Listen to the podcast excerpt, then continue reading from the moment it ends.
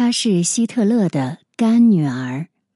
来源：经济观察报观察家，撰文：陈翔。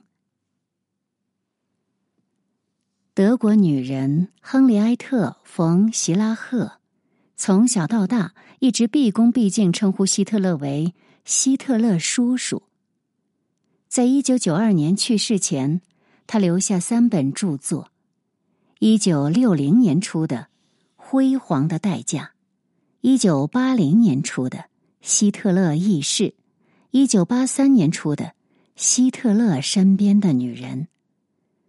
他从独特的亲身经历出发，为纳粹德国和希特勒洗地。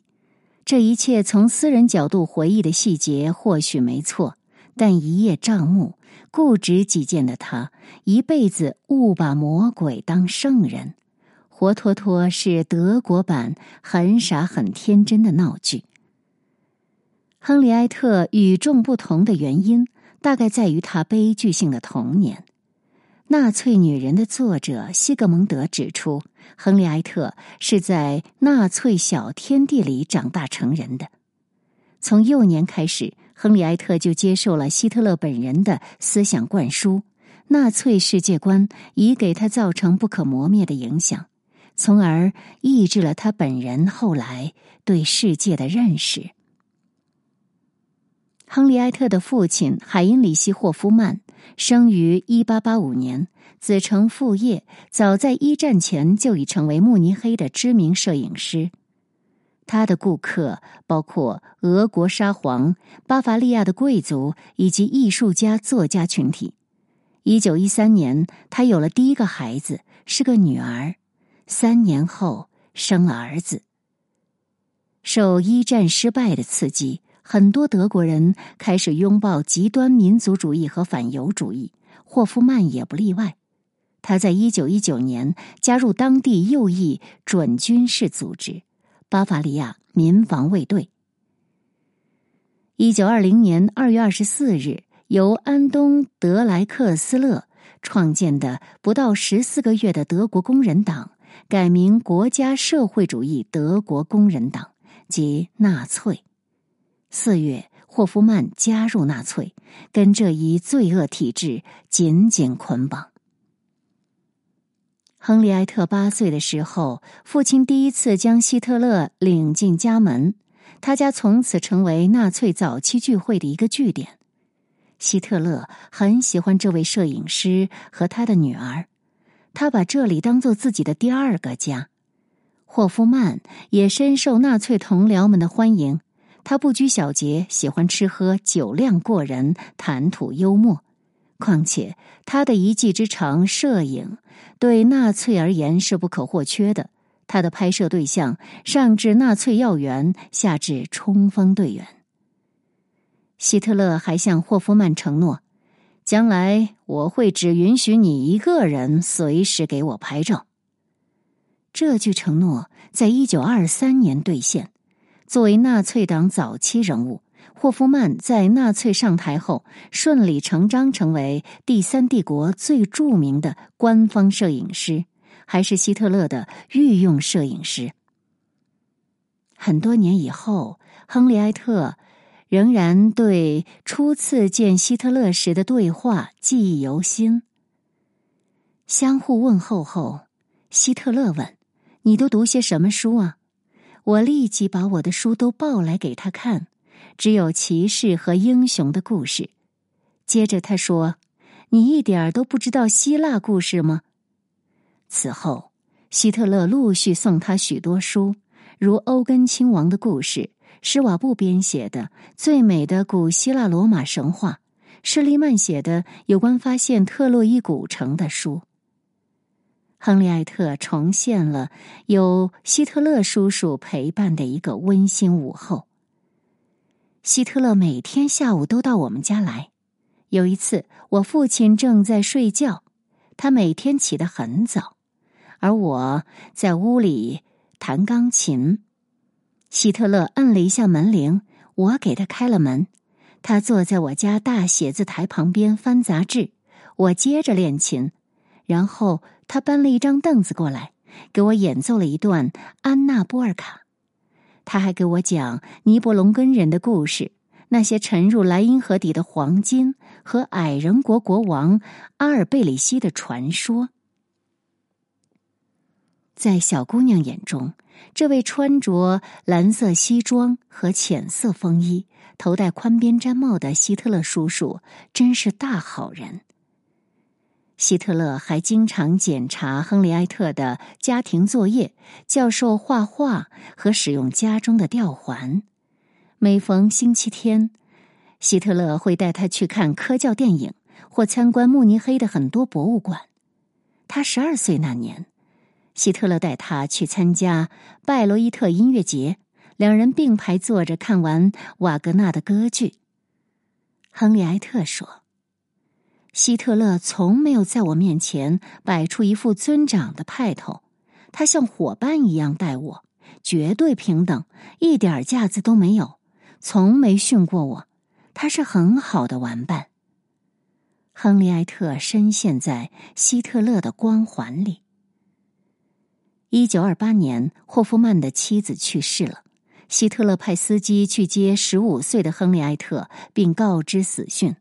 一起参加葬礼前，希特勒深情的告诉亨利埃特：“我会握紧你的手，你不要哭。”此后，亨利埃特的弟弟进了寄宿制学校，而亨利埃特受到希特勒更多的照顾。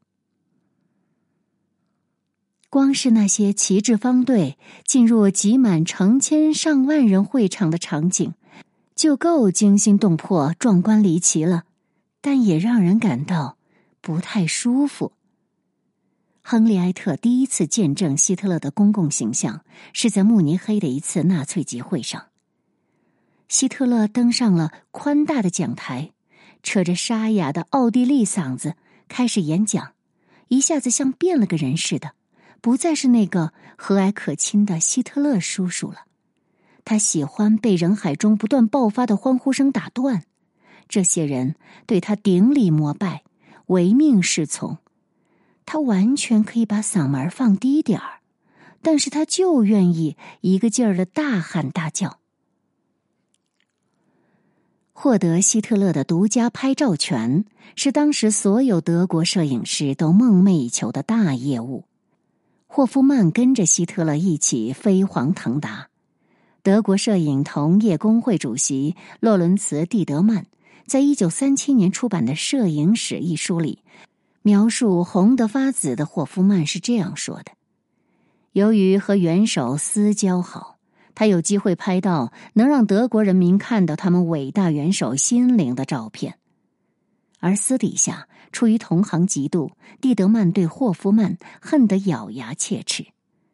霍夫曼成为纳粹红人，意味着实现财务自由。”他的出版社和图片公司日进斗金，他还获准销售各种规格的希特勒半身塑像。一九三七年，他举办了大德意志艺术展，当时他已经是退化艺术品被没收后再利用事务的主管专员。纳粹称现代艺术为堕落艺术或退化艺术。那么，亨利埃特与希特勒的相爱？有可能吗？他经常洋洋自得的告诉别人：“门铃响了，是希特勒先生。”突然，他说了句不该说的话，而且说的很认真：“您愿意吻我吗？”他用的是“您”，吻希特勒先生，真不敢想象。不，真的不行，希特勒先生，我不能这样做。当然，没有确切证据显示两人陷入过爱河。父亲简单粗暴说，这段细节纯属瞎编。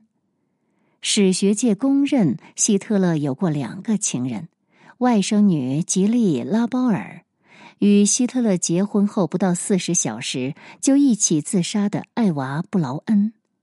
亨利埃特很熟悉这两位女士，他喜欢吉利。却看不起布劳恩，原因很简单：吉利在一九三一年自杀了，而布劳恩与希特勒的恋情自吉利死后开始。直到两人赴死。亨利埃特对比自己才大一岁的布劳恩吃醋了。一淫归一淫，亨利埃特还是得正常生活。一九三二年三月三十一日，亨利埃特嫁给了纳粹青年运动的代表者巴尔杜尔·冯·席拉赫。冯·席拉赫一九零七年生于柏林。父亲是普鲁士骑兵上尉，后成为魏玛宫廷剧院总监；母亲是美国白富美，毕生都不会说德语。冯·希拉赫比妻子更狂热的崇拜希特勒。他在一九三一年十月成为首位帝国青年领袖，领导希特勒青年团。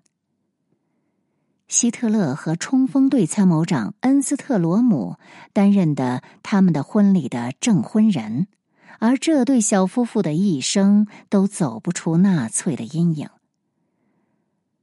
冯·希拉赫与亨利埃特的婚宴在柏林摄政王广场的希特勒住处举办，纳粹高层云集。希特勒在来宾留言本上写道：“正处转折时期。”阿道夫·希特勒就在三月十三日的德国总统选举中，希特勒得到了一千一百四十万张选票，保罗·冯·兴登堡获得了一千八百六十万张。兴登堡距离当选还差百分之零点四，约十五万张的票数，需要在四月十日进行第二次投票。希特勒需要为下一轮投票倾尽全力，因此这一次的婚礼就成为他的演讲专场。婚宴结束后，这位最尊贵的客人递给新娘亨利艾特一张便笺，温馨提醒这对小夫妇家以后招待他时的注意事项。我吃所有大自然自愿献出的东西。水果、蔬菜、植物油，请你们不要为我预备动物被迫献出的东西：肉、奶和奶酪。荤食我只吃鸡蛋。过了一段时间，希特勒送来了新婚贺礼：一条在柏林狗展上斩获头奖的小牧羊犬。此后，每年圣诞，希特勒会送上一束兰花。岳父是希特勒身边的宠臣，是依仗权力而成功的大富豪。他经常在希特勒以及一般高层面前抓住机会，为女婿美言几句。一九三三年一月，亨利埃特生下第一个孩子，一个女儿，而希特勒在一月三十日被兴登堡总统任命为总理。他们都将迎来人生中最辉煌得意的时刻。冯·希拉赫夫妇后来还生了三个儿子。一九三八年十一月九日是著名的水晶之夜，纳粹在德国各地袭击犹太人，这是纳粹第一次有组织的杀害犹太人。冯·希拉赫居然向希特勒青年团下达命令，禁止参加这类犯罪活动。他日后在纽伦堡审判中解释道。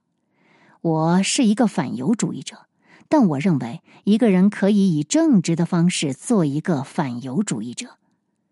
亨利埃特也持类似的观点。或许是女人天生在打砸抢杀面前容易心肠发软吧。